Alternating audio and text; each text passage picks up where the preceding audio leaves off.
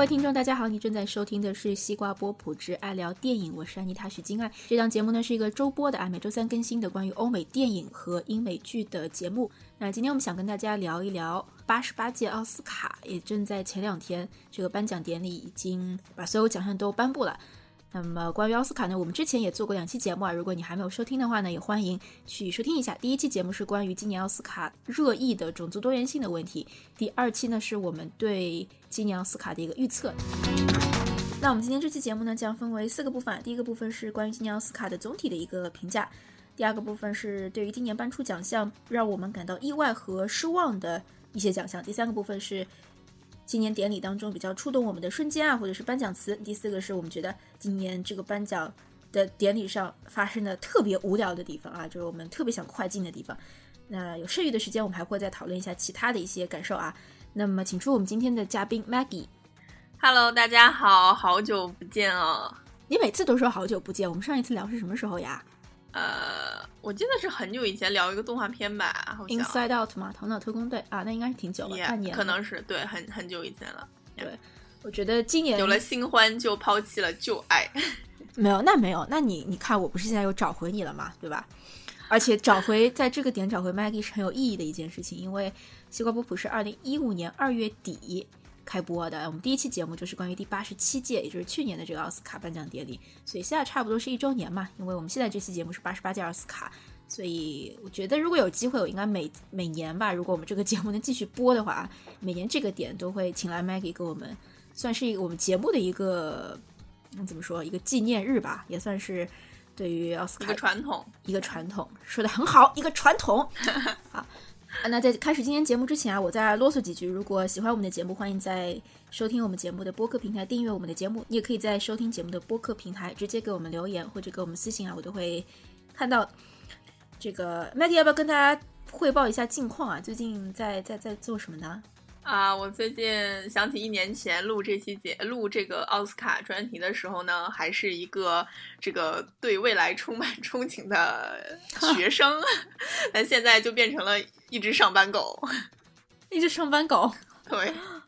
那还有憧憬吗？对未来，我上班狗也可以很有憧憬的。啊呀，我觉得有憧憬了，但是。日常的生活嘛，就是非常无聊的这个上上上班下班，就是就是感觉一年过去了，从这个上上上课下课变成了上班下班。嗯，呀，而且是在一个这个呃美丽的大农村。虽然虽然生活比较 boring 了，但是也有一些亮点的地方，比如今天录这期节目，我觉得就很开心呀，又跟大家见面了。好，谢谢谢谢，希望我们这个听众当中不要再有来。吐槽 Maggie，我记得第一次跟我们录节目的时候，就有人吐槽说：“哎，Maggie 怎么这么挑剔，有这么多批判性的言论啊？” 那么回到我们今天节目中第一个部分，想聊一聊今年奥斯卡的这个总体情况。我想听听 Maggie，你觉得 Chris Rock 作为今年这个颁奖典礼的一个主持人啊，你觉得表现怎么样呢？嗯，怎么说呢？我觉得。开场啦，他的这个这个呃开场词有点太久了，而且整场我觉得他的梗都是玩那些就是呃我可以我们都可以预测到的，就是黑白呀，然后种族啊这种这种老梗，我觉得嗯 average 吧就很呃很一般了，其实。嗯嗯，我我我其实今年奥斯卡没有特别期待。呃，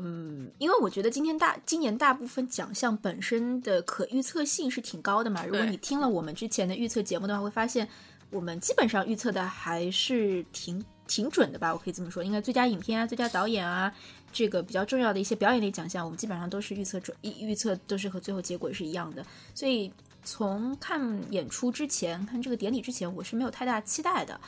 但是 Chris Rock 应该说是唯一一个让我觉得，哎，这个典礼可以值得一看，因为我们之前讨论过嘛，关于今年奥斯卡种族多元性的问题，吵得很热啊，说怎么提名的演员都是白人呐，但是偏偏主持人又是一个黑人啊，所以不知道他会在做节目的时候会怎么样拿捏这样一个氛围。而且 Chris Rock 本身他是一个做脱口秀出身的嘛，脱口秀演员都是比较讲话比较犀利的，所以我还特别期待。我跟 Maggie 的感觉挺像，就一开始他的那个独白啊。太久了，嗯，但是总体来说，我觉得他开始可能有七八分钟了，我记得。但是那个独白，我个人觉得还是不错，他的控场还是不错的。就是因为一开始奥斯卡的这个主持人怎么拿拿捏你一开始的开场白，对于整个奥斯卡之后颁奖的一个基调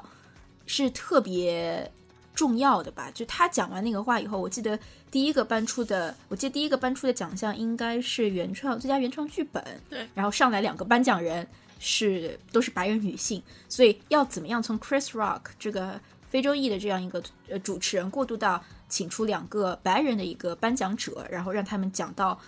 呃，颁出的那个最后颁出的最后颁出的那个奖也是 Spotlight 嘛，也是那个电影当中主角都是白人，所以我觉得这个过渡吧，Chris Rock 做的还不错。然后从总体的这个典礼的呈现效果，因为我也是看的这个转播嘛，我觉得很明显，就是他这个今年奥斯卡特别特别谨慎，谨慎到什么地方？他的这个印象深，就是他这个镜头的这个机位的切换啊，事先安排的痕迹非常非常严重。就 Chris Rock 他在说到一些点到一些调侃的底下的这个明星的名字之前，这个镜头就切换到那里了。所以之前肯定是做好很好的这样一个彩排的。甚至我觉得痕迹有一点过重，可能也是因为他们对于今年种族化的问题比较敏感，所以希望不要有任何差池。这个是我觉得摄影上面今年奥斯卡颁奖典礼的一个摄影师做的比往届给我的感觉是要更加谨慎的。其实说到这个主持人，呃，他在奥斯卡就是整个颁奖典礼过程中说了很多关于种族的梗，但是我觉得其实你不会觉得有一种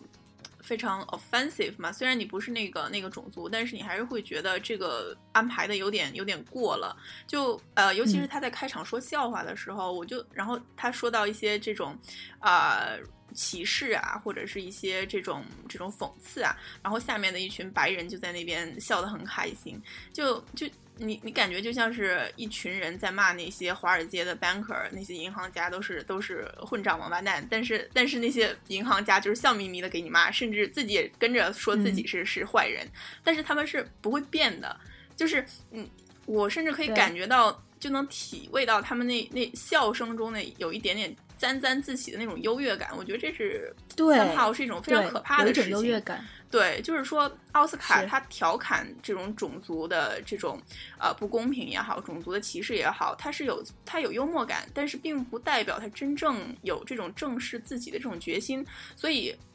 ，maybe 下一届依旧是在调侃，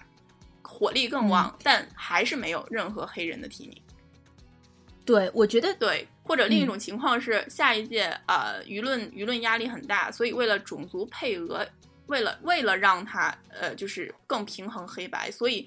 所以就是可能 maybe 在一个竞赛的奖项中，啊一个白人他他的演技确实比一个黑人更胜一筹，但是为了为了这种所谓的政治正确，所以让一个黑人去领奖，我觉得这个是个挺复杂的问题吧。我不知道今年这个。颁奖词，呃，今年这个主持的串词有多少是 Chris Rock 自己有参与去写作啊？因为这个颁奖词是后面是有一堆这个写手在帮他写的嘛？因为我觉得，我刚为什么说我觉得 Chris Rock 一开始的表现挺好，尤其是控场的能力很强，是因为我觉得他把他作为一个喜剧演员、脱口秀演员，在几百几千个人面前表演的那种自信拿捏的非常好。但是这种自信是一般主持人不一定会具备的。因为一般主持人，你只要做一个串词的工作就好了。主持人不一定会具备太多，主持人不会像 stand up comic comedian，呃，这个脱口秀演员一样，必须要去根据现场环境的氛围去调控他的笑点。但这一点上，Chris Rock 是有天生的优势。但是，就像 Maggie 刚刚说的，他把这个天生的优势用在种族的问题上，导致下面看的人，白人一帮白人在听关于黑人的笑话的时候，有一种沾沾自喜的这种喜悦和自豪感，是的确，我也觉得是有一点扭曲和变态的。所以，我不知道 Chris Rock 在这个方面，他是自己他把下面的人都当做他的这个观众了，还是？呃，他把下面的人当成就当成明星，在在主持这样一个节目，就是他的一个心态，其实对这个节目颁奖典礼最后呈现出来的一个效果影响是比较大的。嗯啊，这个我觉得可能是像去年、前年都不一样吧。你想，去年是那个 Neil Patrick Harrison 对吧？是做主持和演员出身的。前年是 Alan Show 的一个主持人 Alan，两个人的角色和 Chris Rock 都挺不一样。他们不是做脱口秀的，所以他们在现场把握的时候。呃，没有 Chris Rock 应变能力这么强，但与此同时，我也很意外的一件事，Chris Rock 在现场没有太多互动，没有像前年我们看 Allen 主主持节目的时候很有名嘛，他和很多呃颁奖典礼上的台下坐着的演员拍了一张这个自拍，然后在 Twitter 上面传的很火。像今年，我觉得除了他让他女儿去那里卖饼干之外，对女女童子军就就没有其他太多的互动，我觉得还是挺一般的。我觉得这个他让这个女童子军去卖饼干这件事情，我觉得有一点模仿 Allen 那一年就是发披萨，我不知道你记不记得。嗯，对，就是有一种去创造一个这种互动，然后创造一个好莱坞明星都是平民啊，一群 billionaire，然后掏出这这这种这种十块二十块的块钱，对对对，就感觉好像大家都是呃普通人一样，但是 我觉得还挺怎么说呢？来，你来说一个词，就是我觉得很意外，那些人为什么去看个颁奖典礼，然后会带现金？这件事情很难以置信啊。对，不知道他们的钱塞在哪里，可能也是之前安排好的。Maybe 是他们那个座座位下面放了一个小信封，里面放了钱。有可能，有可能，真的。对，所以或者是他们事先知道，事先知道有这样一个活动，然后导演组特别说啊，记得带好钱之类的。对对，我看到好像还筹了几百万呢，还因为之后除了现场明星给的一些这个钱之外。还有一些广告效应嘛，就明星拍照在推特上发，然后鼓励大家去支持这个呃童子军、女童子军啊，这也是一个美国的一个公益组织吧。其他关于这个奖项的总体情况，Maggie 还有什么想分享的吗？你是说这个整体的这个这个典礼是吧？对，呃，没有什么。我倒是想说，我觉得今年这可能跟我们第二个环节有关啊，就是说一说今年比较意外和失望的奖项。那像我刚刚讲的。没有什么太大失望，但是意外呢？你要说有呢，还真的有。我有两个奖项，我是挺失呃挺挺挺意外的。一个是最佳视觉效果奖，哦，X Machina 是颁机械对颁给了机械姬。对我记得我们当时在做预测，我柏杨和 Allen 在做预测的时候，我没有记错的话，我们三个人都是预测的这个呃疯狂的麦克斯狂暴之路。虽然我当时那期节目里面说我希望得奖的是机械姬，但是没有想到最后颁给他了。这个我是挺意外的，还有一个比较意外的是最佳男配。我当时预测节目的时候，我我预测对了，我是预测的这个马克·迪朗斯，但是我当时是有一点怯生生的，我觉得可能性不一定那么大，我只是觉得他值得拿那个奖，没想到最后真的是给了他。而且我觉得最尴尬的一点是，当时爆出这个奖项的时候，因为这个奖项提名还有一个是 Mark Ruffalo 嘛。Mark Ruffalo 和最后得奖的这个 Mark Mark Rylance 呃呃马克·迪朗斯，就是他们的名字都是 Mark，所以当主持人爆出 Mark 的时候，我看到那个镜头机位切到五个人，然后 Mark Ruffalo 的表情，他就是有那么一秒两秒，他就陷入在一种混沌中，就是他以为是自己，但是发现哎怎么不是自己，然后就是有一种 太残酷了。对，就有两秒钟，他表情是没有表情的，然后让我想到去年我们在讨论说最佳男主的时候，那一期也是 Maggie 在讨论嘛，就是关于去年不是颁给小雀斑了吗？但是最佳男主的时候，Michael Keaton，对，就有人看到他以为 Michael Keaton 很自信啊，以为是自己会得那个奖，所以他连那个颁奖词都从都从自己的袖口给露出来一点，结果发现不是他，也是很落寞的那个表情，塞回去了。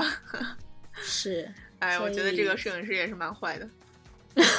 捕捉到了这个细节，很残酷。嗯，但是你不觉得这个画面就是镜头切到那几个人的画面是挺惊心动魄的吗？你能看到他们的一个表情，很他们的一个期待，就是很真实的那一秒钟，大家都那种装作自己很镇定，但是你还是可以看出非常紧张的期待，波涛汹涌。对，嗯。而且我今年觉得特别特别让我有感触的，就是很多典礼，很多就是很多很有。很有资历的，比如斯皮尔伯格给了他好多好多镜头，对吧？然后《疯狂的麦克斯狂暴之路》导演，呃，乔治米勒也给了他好多好多镜头，因为他的电影得了六个奖项，技术类奖项。然后，即便是这么有经历、资历的这个老牌电影制作人、导演，就镜头切换到他们，还是有一种不自然，就是他们还是会觉得，呃，可能因为他们本身不是演员的关系吧，没有那么习惯面对镜头，所以镜头面对他们的时候，我觉得。他们还是有一种比较谦逊的那种表情吧，就我觉得看看的时候还觉得挺怎么说呢？就是觉得有一种说不出的感情吧，就觉得，嗯，对啊，对我也有这种感觉，就是台下的这种呃镜头切到台下，有的时候比台上更好看。你可以看到很真实的、没有经过这个修饰的和彩排的这种表情。是的，是的。因为之前大家就算有过过场，但是你知道坐哪儿、怎么走、走上台领奖，但是大家也不知道最后的一个得奖会是谁。所以今年颁奖的话，两个比较让我觉得意外或者说惊喜的吧，应该就是我刚刚说的最佳男配和最佳视觉效果。Maggie 那边有这样的例子吗？呃，刚才说到这个本届最失望和最意外的，我觉得我最大的失望就是没什么意外，就觉得所有的呃，基本上所有的奖你之前都可以预测八九不离十。我觉得可能有一点小的意外是最佳故事片，因为虽然我之前压的是《Spotlight》，但是我觉得这部片子呢，就是可能跟以往的奥斯卡的最佳影片相比，它没有那种啊受到这个学院青睐的那种癫狂啊，或者是或者是这种呃。很张扬、很很与众不同的这种气质，它就是非常的不温不火，非常的扎实、很流畅，而且在前期也没有拿到太多的这个奖项的加持，所以就非常非常低调。你说他得了这个最佳故事片呢，是实至名归；他没有得呢，你觉得可能呃也是也也可以说得通吧？就是感觉今年的最佳故事片好像哪个得了都。你不会觉得为其他那些没有得的特别特别的失落或怎么样？哎，我知道之前有很多人预测的是《荒野猎人》，我看到《纽约时报》的预测是《荒野猎人》，然后很多我们中国的电影大的这个大 V 公号也是压的《荒野猎人》。你你觉得《荒野猎人》如果拿这个奖，你觉得它实至名归吗？相比起这个聚焦 Spotlight 最后得奖的这个来说？呃，我觉得如果真的是《荒野猎人》得奖了的话，那只能证明，呃，没救了。没，为什么会这么说？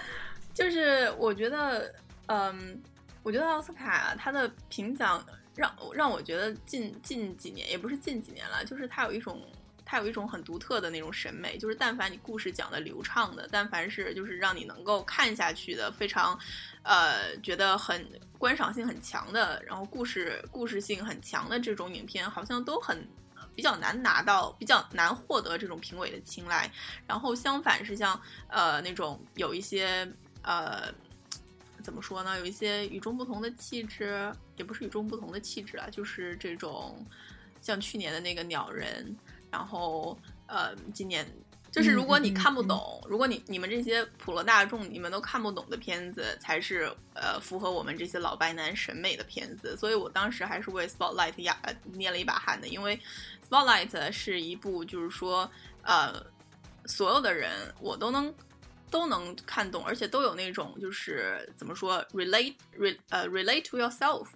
就跟你至少有一点可以。怎么说？就你会你会有你会有共鸣，包括新闻自由，对，包括他讨论的主题，包括新闻自由，包括这种呃新闻的这种客观性，然后包括这个呃媒体跟跟呃一些权就是有权利的机构的一些博弈，然后包括记者自己本身的这种追求，对对对真理，对对真理也好，对这种。客观、客观性的追求，对事实的追求也好，然后包括我们可能通过这个片子能思考很多，就是现实社会中的一些问题，像像就是儿童性侵啊，然后包括呃天主教会内部的一些腐败啊这些问题，我觉得你都可以有一种非常深刻的呃这种关联、这种共鸣。但是，但是我我觉得，但凡是这种非常写实的，可能都不是特别受奥斯卡的青睐。我不知道你有没有这种感觉，哦，我倒是觉得写实的还是，就我不能说是写实不写实，但是我觉得说奥斯卡是比较在至少在最佳影片、剧情片这个奖项上是比较青睐那些有故事、有很深刻故事内核和当下有有关联的。嗯，你说这一部《Spotlight》就很明显嘛，讲的是媒体和这个你刚刚说的权力部门之间的一个博弈，以及它是揭示了天主教当中的一些这个。Scandal 丑闻吧，这个很明显就是跟现实是有有有直接关联的嘛。那去年鸟人，我觉得其实也是有的，可能它的关联不是那么的普罗大众，它其实更多的关联是关于在艺术圈里的，对那一波人。那再像前年的话，那是维奴十二载是吧？前前年，关于这个种种族的问题，其实也是非常贴合当下的。但我再包括。呃，再包括说之前应该也是最近五年吧，还是最近六年之内，那个达拉斯买家 Hard Locker，对达拉斯买家俱乐部也也也，但是达拉斯买买家俱乐部没有拿最佳影片啊。哦，那一年是谁？维努十二载。那年对，那年是维努十二载。OK，包括在之前那个那中文名叫什么来着？拆弹部队，拆弹部队也是嘛，伊拉克战争嘛，嗯哼，也是非常贴合当下的讲的一个士兵的内心的一个挣扎。这个，所以我觉得总体来说，最佳影片必须要有一点政治意味。就可能这说政治意味有一点太太大了，因为你说鸟人有什么政治意味呢，对吧？嗯嗯。但至少有一些社会影响，就是它的一个价值观是必须要是正确的。但我觉得，其实，在表现手法，就是电影拍摄的这种手法来看，就往届的可能都是那个最佳影片。它虽然讲了一个现实的主题，但是它在拍摄这种手法上比较就是有各种的。炫技也好，或者是就是这种技术上，呃，给你营造一种很高冷的那种小众艺术的那种感觉。但是《Spotlight》这种片，这个片子真的是，就是就所有的人都能非常轻易的看懂。我就觉得，就是奥斯卡有这种这种倾向，就是我要远离那种所有的人都能看懂的你们这种普罗大众的品味。哦，对，我是有有这种感觉，因为去年的鸟人，呃，我其实有有一些朋友，大家看完就说说，呃，就感觉比较混乱，因为觉得他这个最后的那种虚实啊，呃，这个想象啊，什么自己飞这个这个人飞起来呀那种，嗯嗯，就有魔幻现实主义的这种表达方式吧，就是让人觉得，哎。可能，哎，如果他不是非常了解这个的话，电影的话，他可能会觉得，哎，这什么乱七八糟的。但是今年这个片子，你你觉得就是，你你觉得有一种不同，就是，呃，十几岁、几十岁，你你你都能坐下来，安安静静的看懂，你都能看懂它每一个 detail 讲的是什么，是什么东西。对，去年那个的确是他有一，他对于剧情的。想象力的一个提供会更大一点，我觉得可能的原因是那个电影是虚构的嘛，嗯，这个 Spotlight 是根据现实改编的，所以，呃，在这个对于观众的接受程度来说，其实不太本身的一个基础就不太一样吧，嗯哼，呃，对我觉得大空头其实也是，对，大空头是我今年 最喜欢的一部电影，但是它相相当于是。就捞到一个这个最佳改编剧本，对吧？对对啊，它也是属于，嗯，怎么说呢？你你你都能看懂，而且你很喜欢，就是普罗大众都能看懂，而且都喜欢喜闻乐见的这种形式，又对又喧又喧哗，然后又有这种各种花哨的这种技巧，但是他又讲了一个非常真实的、平时的这样的一个故事，他就是想就不受这个老白男的青睐。对，我记得我们当时在做预测的时候有提到过，就是我个人的一个观点是，大空头它上面运用了很多比较不能算是实验性，并不是说之前没有人用过，嗯，但是如果这样一个电影拿到了最佳影片的话，应该是一个比较具有实验性的这样一个决定，因为它当中的很多打破低速堵墙也好，让别人做。让生活中的人来做一个名词解释也好，为纪录片式的一个拍摄手法，以及非常多的这种非常快速的镜头切换也好，这些都不是一个稳重的、富有学院奖的这种符合学院奖的这种呀审美。是，对，是气质不够稳定。对，所以最后他没有拿奖，我觉得。这是可以理解，对，这是可以理解的。但是我觉得《荒野猎人》这种，如果要是这个片子怎么说呢？我是试图，呃，这个去看的，但是我真的是看了看了前面一大概十十几分钟，我真的看不下去了。它很难，很难进入状态，非常。而且我看到说，《荒野猎人》国内会引进啊，就是会在大荧幕上跟大家见面的，包括今年奥斯卡另外一部最佳影片提名《房间》啊，《Room》也会。在中国大陆上映，大家可以关注一下啊。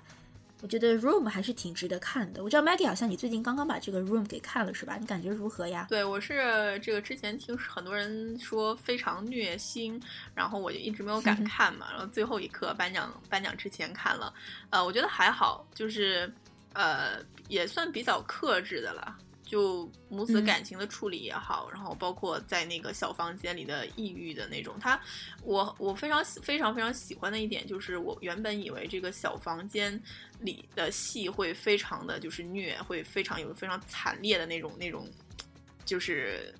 镜头，但是我觉得导演还是非常克制的，他他用一些就是。呃，暗示啊，用一些其他的这种镜头啊，来来来去去表达那种残酷，但是他没有直接的去表现一些残酷。我觉得这点我我我还是觉得挺不错的，就是非常克制、非常隐忍的。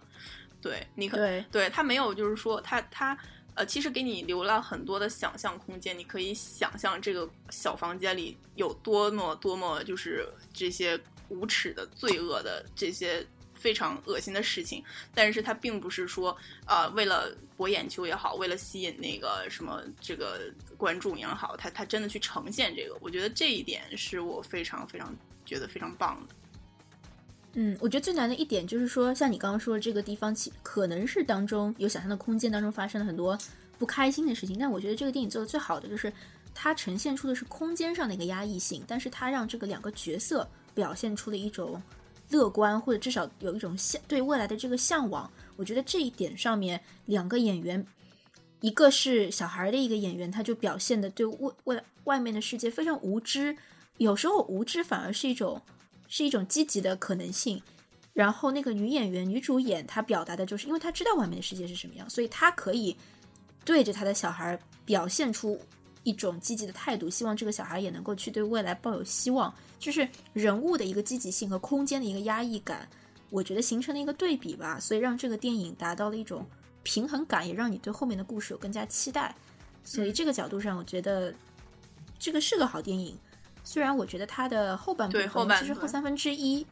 烂了，就是烂尾了。就是前对我也是有，对我也是有相同的感受。就是之前在封闭的那个小房间里，我觉得这个情感处理的很好。但是，嗯，他们逃出去之后那段，就包括母亲接受采访啊，然后母亲不被自己的家庭，这个这个小孩不被不被自己的呃外公接受啊，然后包括母亲后面的自杀，呃，然后又又又。呃，这个康复了，然后又重新怎么怎么跟这个儿子一起面对未来？我觉得这个就是转转换的比较快，而且感情线，嗯，觉得很突兀，有点。对我也有这个感觉，对，但但我还是觉得这个不妨碍这部片子值得一看的这个事实，这样一个评价。对对对，嗯。其他呢？还有有没有？我们来说说第三部分吧。有没有让你比较触动的一个？颁奖瞬间，或者你觉得讲的特别好，这个颁奖词，我最喜欢的是 Louis C K，对他的颁奖词就是颁那个最佳短纪录片，对吧？嗯，他当时就是讽刺这个，也就是台下的一群呃亿万富翁，然后就说这个短纪录片的这些拍摄者，真正的真就是真正是追求艺术，或者是追求一种呃。真理或者什么，就是他拿了奖之后，开着 Honda Civic，然后回到自己都不好意思放奖杯的这个非常 shitty room 里。我觉得就是 Louis C K 的一种，嗯，非常心酸的这种幽默吧。对，其实我当时有幻想嘛，就是 Louis C K 这个人是也是美国的一个脱口秀演员啊，他自己也是一个电视的制作人和他也做剪辑师的工作，但那个不是他的主业，最主要还是个编剧和。这个脱口秀的一个表演者吧，他有一个电视剧叫做《路易不容易》，我们之前节目也讨论过啊。那期节目的名字叫做《假如只能推荐一部美剧》啊，貌似是这个名字。对，回过来说，我当时也幻想过，如果路易 C K 来做这个奥斯卡颁奖典礼主持人，我觉得这这件事不太会发生。对，我也觉得不会发生。你先说说为什么你觉得不会发生呢？嗯，因为从技术层面。技术层面，我觉得 Louis C K 的感觉就是一个人站在那里，我我就讲我的冷笑话，我就讲我的这些这些 shitty stories。你愿意听吗？你就听；你不愿你愿意笑就笑；你不笑吗？那我我 I I I I don't care I don't care。就是他有一种那种嗯，非常怎么说呢？不去娱乐别人的，就是那那种那种感觉。但是呃，可能今年的这个呃 Chris Chris Rock Rock 对他呃，感觉他。更更想去表演，更想去让别人发笑。但我觉得 Louis C K 他是一个，嗯，怎么说呢？非常有点清高的脱口秀演员。有点不经意间他想让你笑，但其实这我觉得啊，我个人觉得啊，嗯路易 C K 的这个只能说他更娴熟，呃，就是他的这个笑点，他的一个颁奖词，明显也是事先就是很研究、很仔细斟酌过。这里大概会大家会笑，我要稍微停一下，那这这必然的，肯定是会有过。但是我觉得为什么说路易 C K 很难想象他去主持奥斯卡，也是你刚刚说的原因，就是他的首先我必须要承认他的控场能力很好，因为他也是在美国。非常大几万人的这样一个几千人、几万人的这样一个现场做过脱脱口秀表演，所以他对于现场氛围的一个控制是非常非常强的。这点他跟 Chris Rock 是一致的。脱口秀都是喜脱口秀喜剧演员和一般普通主持人相比的一个优势，但是呢，就是因为他有这种控场感，它会导致你们的互动性没有那么强。就是喜剧演员分，我觉得还是分两种，有一种就是即兴的，即兴的话，他跟你现场互动就很强。但路易 C K 他不是做即兴的，他也做即兴，但他最主要的不是做即兴，所以他的一个事先的排演感会很强，他没有办法去跟现场的人发生直接的互动。就这一点上面，我觉得他如果他去做这个叫什么啊主持人的话，可能效果不好。嗯，因为在这一点上还是要讲到刚刚举的例子嘛，就是前年和去年的呃奥斯卡典典礼的主持人本身就是主持人出身，就是主持人，我记得我上次看或者是或者是演员，对对我上次在看一个中国这边的一个节目，也是在说主持人的一个特色，就主持人以大很大的一个功功功能性的一个呃意义是什么呢？就是你得接话，你不能让这个台子冷场。但是脱口秀不一样，脱口秀有时候你冷场冷场反而是一个反思的一个过程，是一个引起下一个笑点的这样一个过程。所以我觉得 Chris Rock 和 Louis C.K. 都是很好的这个演员或者说喜剧演员，但是呢，在这个奥斯卡上面，我觉得嗯还有待验证吧。你小心，我们这么说了，下一届主持人就是 C Louis C K。会这样好吗？那那也挺好的，因为我很喜欢他，我希望更多中国观众可以认识他。我觉得他是个非常厉害的这个脱口秀演员。对，然后说到脱口秀演员，我发现这一届我不知道 Maggie 你有没有注意到，就是请了不少脱口秀演员来做这个颁奖人，比如这个 Tina Fey，嗯，比如这个 Sarah Silverman，就是比较长得我忘了他颁的是哪个奖啊，但是这个演员女女脱口秀演员就是长得比较壮，呵 呵然后也是比较敢拿自己开帅的。嗯哼，然后我们这个环节在讨论什么呢？啊，颁奖词。最感动的感动的瞬间对，我觉得，我觉得其实蛮感动的。还有一个蛮感动的瞬间吧，就是这个 Lady Gaga 的那个那首歌。不是吧？我还觉得那首歌特别做作。我觉得其实 Lady Gaga 的嗯表现是有一点这个太太过了，但是那首歌，呃，包括后面出现的就是上台的那些人啊，我觉得这个地方其实还是挺感动，因为他接接着就是呃。那个拜呃拜登先讲了一段话，然后他来唱这首歌，就是觉得，哎，这应该算是跟 Spotlight 的主题比较是为呼应这个吗？对对，他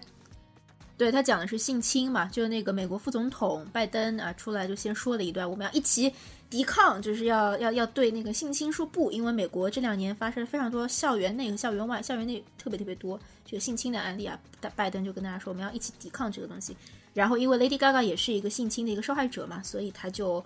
呃在拜登那段话结束之后出来唱了一首歌。那他唱歌的同时边弹边唱，对吧？弹钢琴，然后后面有一一组人马，可能有二三十个人呢，嗯可能也是这个受害者在一起，呃，怎么讲，就是给他一些力量吧，就是一起站出来说我们应该要反对这个东西。对，我觉得那个就是呃，那个那，就是那那一群人走出来的那个瞬间，然后还是比较有震撼力的。但是 Lady Gaga 她，因为她她就是那种表演浮夸的表演方法嘛。顺便你说到你正好说到 Lady Gaga，我想说一下，我今天因为在听另外一档节目的时候，这个谈到他们就说很多人不解嘛，为什么欧美很多影评人在吐槽啊，或者音乐人在吐槽这个今年最佳呃原创歌曲怎么颁给了这个 Sam Smith 的那个、给邦德系列嘛？嗯，幽灵党，对，对幽灵党的音乐，很多人觉得哎不可思议，这歌这么烂，啊、这歌烂不烂我也就不评价了。但是 说两点，第一个就是 Sam Smith 这个减肥太成功了，我他出来我都差点没认出他。第二点是关于说，很多人在争议，就是说有一个欧美节目的播客主持人啊，他就去跟很多他的好朋友，他们都是奥斯卡这个投票者嘛，就问他们说，你们到底把这个票投给谁了？他们都说他们投投给了这个幽灵党，然后问他你为什么投给幽灵党？然后他们有有一些人的理由就是说，其他的歌我们都没听过，我也不知道给谁，但是就是因为这首歌最有名。然后呢，最主要的一个原因是什么呢？就是他在投票人看到的那个颁奖的这个不是投票人看到这个候选名单上啊，他是没有标这首歌的演唱者是谁，他只标了歌的名字和电影的名字。所以如果说你是上面把那个唱歌的人名字标上去，大家看到 Lady Gaga 可能就投给那那个那首歌了。但是因为相对来说没有没有没有写这个歌唱者的名字嘛，那仅仅居然这么不负责任的就投票了，是 特别是如果这种情况特别像川普当选。因为好多人根本不知道其他人是谁，只有川普叫的这个声音最大。是的，哎，我记得奥斯卡昨天颁奖典礼调侃了一下他，对，调侃了川普。对，我比较喜欢的一个颁奖词吧，也不是说喜欢，就是我觉得今年的颁奖词总体来说没有去年那么的。有话题性，比如说去年的，我就举两个例子吧。去年的那个最佳女配啊，她上台的一个发奖词、颁奖呃，就是一个感言，就是关于男女演员是不是要同工同酬呀，对吧？然后在第二天就引引起了很多这个争议。第二个关于模仿游戏的编剧，去年也是拿奖了。他说的应该是关于性取向的一个问题吧，类似于那样，或者是说，反正也是一个比较有争议性的这样一个讨论。就是后面也引发的比较有争议性的讨论，呃，然后今年的话，我觉得我我不是说引起争论的讨引起争议的这个感感感言词就是好的，我只是说今年特别平淡，就是哪怕是像 Sam Smith 他得了那个最佳歌曲创作之后，他说了一段，他说啊，就是我是一个公开出柜的同志，我希望全世界的同志都可以就是怎么样，类似于联合起来或者怎么样这样一个。为我们的身份要感到不要感到有什么任何的这个不自然，就类似于这个意思吧。但是我就觉得有点假，因为今年本身同志的这样一个主题讨论的就没有那么重，他莫名其妙在那个表演就是颁奖的场合说的这个话，就好像小李子在颁奥斯卡颁奖典礼上说气候变化一样，就很奇怪。对，小李子那个太。我觉得他的那个领奖词，那个那个感言真的很很烂。我我同意，就莫名其妙的，就我我一点也不觉得他那个片子是是跟呃是人与自然嘛，可能是呃确实有点这个关系啦。但是什么气候变暖，这什么鬼？对对，包括他在金球奖得奖说我们要感谢印第安人。呃，我就觉得也也是跟印第安人有关，确实那个电影，但是它的一个宣传的意义要比它本身发自内心的这样一个表现要更大，我觉得。对，我觉得小李这个这这个感言确实挺烂的呀。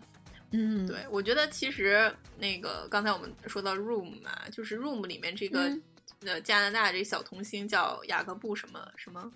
对对对，我觉得他如果参加男主的角逐的话，小李子今年肯定又要抱憾而归，肯定的。以前发生过这种情况，就是童星去参加，就是竞争到这个最佳演员的这个类别。对，但是好像历史上只有三次是这个童星，而且都是女，呃，就是女童星，就是还没有这个男男小男孩获奖。所以我觉得小李子应该挺庆幸的，有这种呃。所谓的年龄歧视，不然他今年。你讲到这个 Room，我觉得 Brie Larson 就是 Room 的最佳女主角，不是 Room 的女主角，最后得到了今年奥斯卡最佳女主角。她的演讲词我觉得还不错，就没有太多的特色，但是是你能感觉，我能感觉到是发自内发自内心的。啊，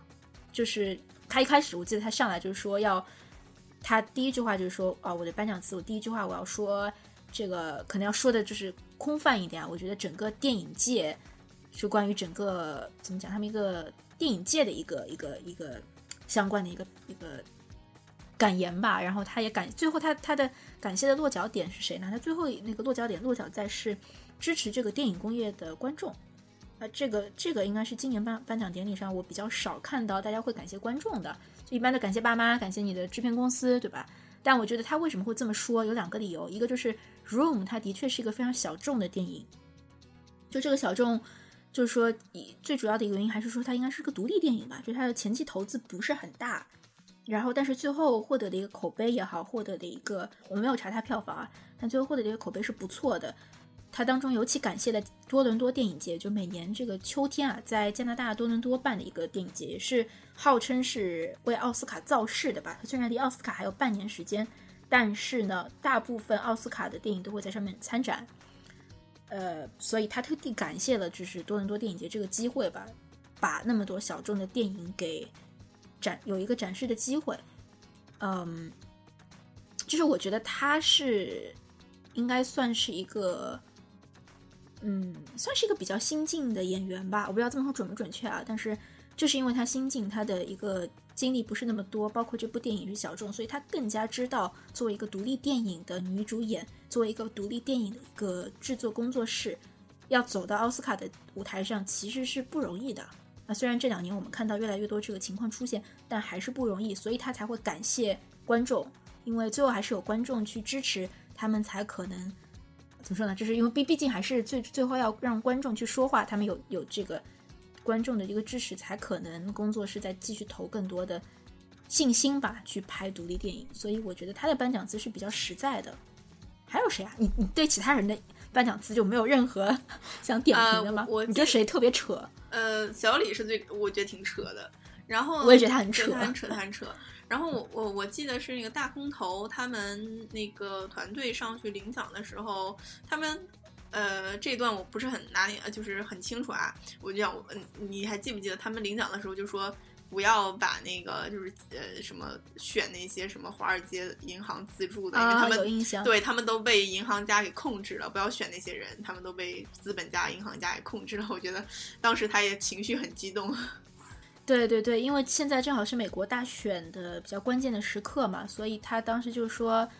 呃，你们看都看到这个电影了吧？讲的是这个资本主义当中，不能说资本主义啊，就是你们也看到这个美国的金融体系当中这么多的一个动荡，其实就是这么一小撮银行家给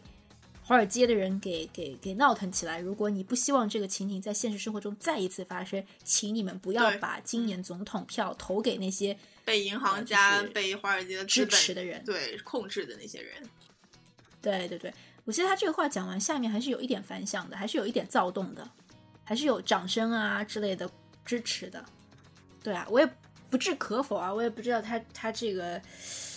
算是一个比较公关性的一个表达呢，还是说他真的是这么想的？但是你这么一说，让我想到另外一部电影，就是《疯狂的麦克斯》，今年获得六个奖项吧。他的最，他得到的其中一个奖项应该是最佳服装设计。对，得这个奖，我我还挺喜欢得这个奖的那个人的一个发言词。他就是一个女性嘛，我当时就在想，哎，最佳服装设计，那那个人应该穿的也是，比如说非常时尚，或者说非常有品味，对吧？就是至少是能够不说艳压群芳吧，但至少和那帮明星站在一起。应该还是有自己特色的，最终显最终显示出来，他的确是挺有特色，但并不是我们想象中的那种穿着礼服裙呀，对吧？他是穿着一件这个夹克吧，然后穿的是裤裤装啊，然后夹克的背后是一个这个金钻还是这个水晶啊，我也不知道啊，这个缝缝成的一个骷髅头啊，因为这个其实骷髅头的这个元素和疯狂的麦克斯狂暴之路还是比较接近的。对，所以他最后的一个颁奖词的一个落脚点在于说，我们要保护环境，不要如果我们再继续毁灭我们环境的话，那么疯狂的麦克斯当中出现的那个场景是会在我们现实中生活中出现。然后他说完这句话，人就转过来给大家看他身后的这个骷髅头。他的这个印象，我我他的这个颁奖词，呃，就是发言词，印象还挺深的。就是说，你你这个颁呃这个发言词跟呃环环境啊环保啊搭上边，还是是有。这个就是有相关性的，但是小李那个就是你感觉很突兀，为什么莫名其妙一下扯到这个环保啊、什么污染啊这种东西，大气变暖？对，就是我觉得颁奖词怎么讲呢？就每个人肯定提名的人，他之前脑子里都想过颁奖词，这是肯定的。但是就说，还是你可以看出来吧，有些人他就是表达的很自然，有些人他你就能感觉到好像是有一些公关意味在里面的。然后我又想到了马马克·里老斯，就是获得最佳男配《间谍之桥》的那个男配啊，他那一段话我觉得说的还是挺好的。他因为这个演员之前是做戏呃戏剧的，他是在舞台剧上成长起来这样一个英国演员，所以应该在英国的这个舞台剧的戏剧界吧，应该是非常非常有声望，拿过不少奖的这样一个，也是久经怎么讲演艺场的这样一个人。他的一个表现，我觉得非常的稳重，就是他不紧张，完全没有紧张感，也不会太急于。感觉我内心有一二三四五要讲出来，他最后的一个颁奖词就显得非常的沉稳。他大概是说，要谢谢斯皮尔伯格，对吧？给他这个机会。其次呢，他跟汤姆汉克斯合作是很愉快的事情。第三呢，他也肯定了同样被提名的人。他觉得说，他很难想象说，为什么奥斯卡最终，当然这个是谦词啦，为什么选择他而不选择其他人？他觉得这个奖项应该是和所有的演员一起分享，而可能是比较。怎么讲客套的话吧，但是我觉得从他嘴巴里讲出来，你觉得是真诚的，这是我的个人的一个感受啊。哎，我想问一下啊，就是颁奖是不是应该礼仪小姐拿上来奖杯，然后直接给那个获奖的吗？还是先给那个颁奖的，然后颁奖再给获奖的？好问题哎，好问题，因为因为今天我看到呃，就是看当时看那个颁奖的时候，小李子上台是。直接奔着那个奖杯去了，然后就抢过来了。对，对，对，他是直接就网网上有个动图嘛，做的很大，就是说 小李子搬上墙，然后把他瞳孔无限的放大，里面只有奖杯，然后拿完奖杯，因为他那个奖是凯特·布兰切特给他颁的嘛，他先从李寿啊不，李小姐抢过那个奖杯，呃。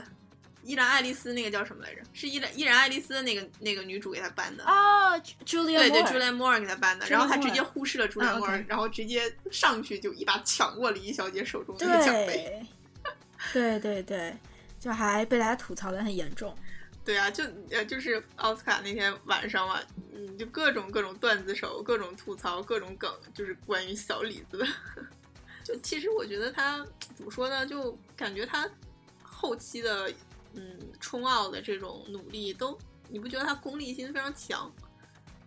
对，就是我觉得他的功利心，就我们听众当时如果要有有小李子这个粉丝，不要介意啊，就这个话不是说他人不好，而是就事论事，就是的确，我觉得他最后对于今年奥斯卡的这个势在必得的这个这个信心吧，已经在他瞳孔里都能感觉到了。对，而且今年他选角色选他他后期选角色选剧本啊，就是他太想要这个小金人了，所以他就给你一种感觉，他去琢磨奥斯卡会喜欢什么样的表演，什么样的表达方式。然后你说他塑造的故事和人物真的是那么有那么就是打动人吗？我看其实也也未必了。其实是，我觉得相比来说，可能小雀斑，因为我看到之前奥斯卡红毯的时候有小雀斑在采访嘛。我觉得相比来说，他还是属于比较淡定型的。那但他今年奥斯卡前前哨也没有怎么做宣传，他知道这个奖也不会是自己的，可能也是因为去年拿过了，然后今年之后还有其他作品的话，因为他也要当爹了嘛，所以也不想花太多时间去在这个放在宣传活动上。但我觉得总体来说，我觉得小雀斑还是有一种英国演员的英国人的这种绅士感，还是挺强。对，伪装的很好。我不知道是不是伪装哦，说不定是真的。对，就是没有那种急功近利的那种渴望吧。还有两两两个小点，我想稍微提一下，就是关于最佳女配，最后是颁给了这个瑞典瑞典的这个女演员 Alicia Vikander，她是今年凭借的这个是也是和小雀斑合作的那个电影《丹麦女孩》。然后我也是听到一个小道消息，就是说很多人也没看过《丹麦女孩》这个电影，就是评奖委员会，但他们为什么投给了这个演员呢？是因为他们看了他今年演的《机械姬 X Machina》，他们觉得他在那个里面演的很出色，所以最后因为那个电影对他的好感投给了他。就是你可以感觉，那这个这这段话的出处也是我听的一个美国的一个播客节目啊。就是我觉得你可以看到，其实奥斯卡评奖委员会当中也有很多浑水摸鱼的嘛，对，还挺随意的，负责任的。对，然后包括就是我还看到一则新闻，就说。因为奥斯卡宣布，二零二零年要去对于评奖委员会的一个种族多元化的一个问题，包括年龄要做一个重新的分配，就是一些可能比较老的，啊，或者是你已经长期没有出过电影作品的人，可能你就要被革除你委员会的这个投票委委员投票者的这个资格嘛。很多老人就不很不开心嘛。但是我觉得有必要，真的是请他们暂时离开这个投票这个世界还是需要留给，就是怎么讲呢？一方面是说愿意去对这个行业负责，愿意去看完这个片子你再投票，对吧？哦，然后还有一个小细节，我刚刚也想说，就是关于乔治米勒嘛，其实很多次镜头都放放到他，然后我看到一个报道，就是说他乔治米勒他提名了他的《疯狂的麦克斯狂暴之路》，他是提名了最佳导演和最佳影片，但是这两个最重要的奖项最后都没有获嘛，但是获得了六个技术类奖项。然后有人就在后台说，他看到了乔治米勒，从来没有看到哪一个导演或者说这个电影人。自己本人没有得奖，但是还可以这么开心，啊，就是乔治米勒。其实我我我电就是颁奖典礼没有没有没有显示出这一点，就是它当中有个电影剪辑奖吧，颁给了这个《疯狂的麦克斯：狂暴之路》。其实得奖的人那个剪辑师是乔治米勒的妻子，嗯，所以当时他拿到这个奖的时候，乔有一个镜头特地切到乔治米勒，他很自豪的竖了一个大拇指嘛。但是那个那个得奖人在台上的时候也没有特别去提这个的，因为其实奥斯卡的人都懂嘛，好莱坞的人都知道他们两个是夫妻。但是就是说，George Miller 今年特别高兴，就是因为他的作品的确获得了很多奖，以及自己的妻子拿到了这个呃这个最佳剪辑的奖项吧。然后我再插一句啊，关于这个《疯狂的麦克斯狂暴之路》，我们在去年二零一五年的时候也做过一期节目，因为比较久，因为当时。我还在美国，所以我们当时是美国上映的时候，可能是夏天或者春天的时候，啊，当时也提到这一点。Maggie 怎么不说话？完了，今天这节目剪出来全是我在那里瞎逼逼。没，你快多说一点。呃，没有什么太多的啦。我觉得，嗯，还有什么呢？印象很深的，好像印象没有特别特别深。那有没有觉得你特别无聊？你好想快进，或者你看了他的这个发言或者出现，你就变成？这个路人转黑了，或者是粉转路人了，有没有这种东西？呃，没有哎，我觉得我对奥斯卡的这种感受就像奥斯卡一样平淡。我其实还有不少路人转粉的这个经历，比如说这个 Brie Larson，就是 Room 的那个女主演嘛。哦，就因为她的颁奖词是吗？一方面因为他颁奖词吧，一方面就是。就他整个给人那个感觉，你能看到哪些演员是比较，就是怎么讲实诚吧？我们这么说吧。就我觉得，我之前很喜欢 Brooklyn 布鲁克林这个电影的女主演 Saoirse Ronan，但是我觉得我总觉得她不够自然，很做作。在昨天红毯上，奥斯卡对红毯以及最后镜头多次切换到她的时候，就是有一种。对我说不出的感觉，就妆容也很混乱，你不觉得吗？就比那个布鲁克林里面的简直差太多了，就感觉颜值一下跌跌跌很多。对，但她其实本人颜值还是挺高的，她是属于那种就是怎么讲珠圆玉润型的，她不是那种骨感的美女，就很适合。其实她很适合那个布布鲁克林里面这种复古的那种对那种装扮啊，还有那种感觉，对对，古典单纯的小女孩，对。是的，其实布鲁克林，嗯，布鲁克林也是给人感觉这个观观影体验非常流畅的，嗯，然后也也非常易懂，但是问题也是后半段有点烂尾吧，可能。我倒是还挺喜欢布鲁克林这个电影的，然后凯特布兰切特的裙子挺好看的，嗯，这是我想说的。我觉得那个那叫什么 Rooney 呃 Rooney Rooney Mara 鲁尼马拉，她的那个白裙子啊很漂亮。啊，她长得也挺，我觉得她的气质有一点接近，让我想到了赫本。哎，但是我我总把她跟那个今年最佳女配的 X Machina，对对对，他们两个我觉得长得很像，就也是小小的，然后非常容易混。挺小只，但是 Alicia Vikander 肤色比较黑，有点小麦色的肌肤。对对。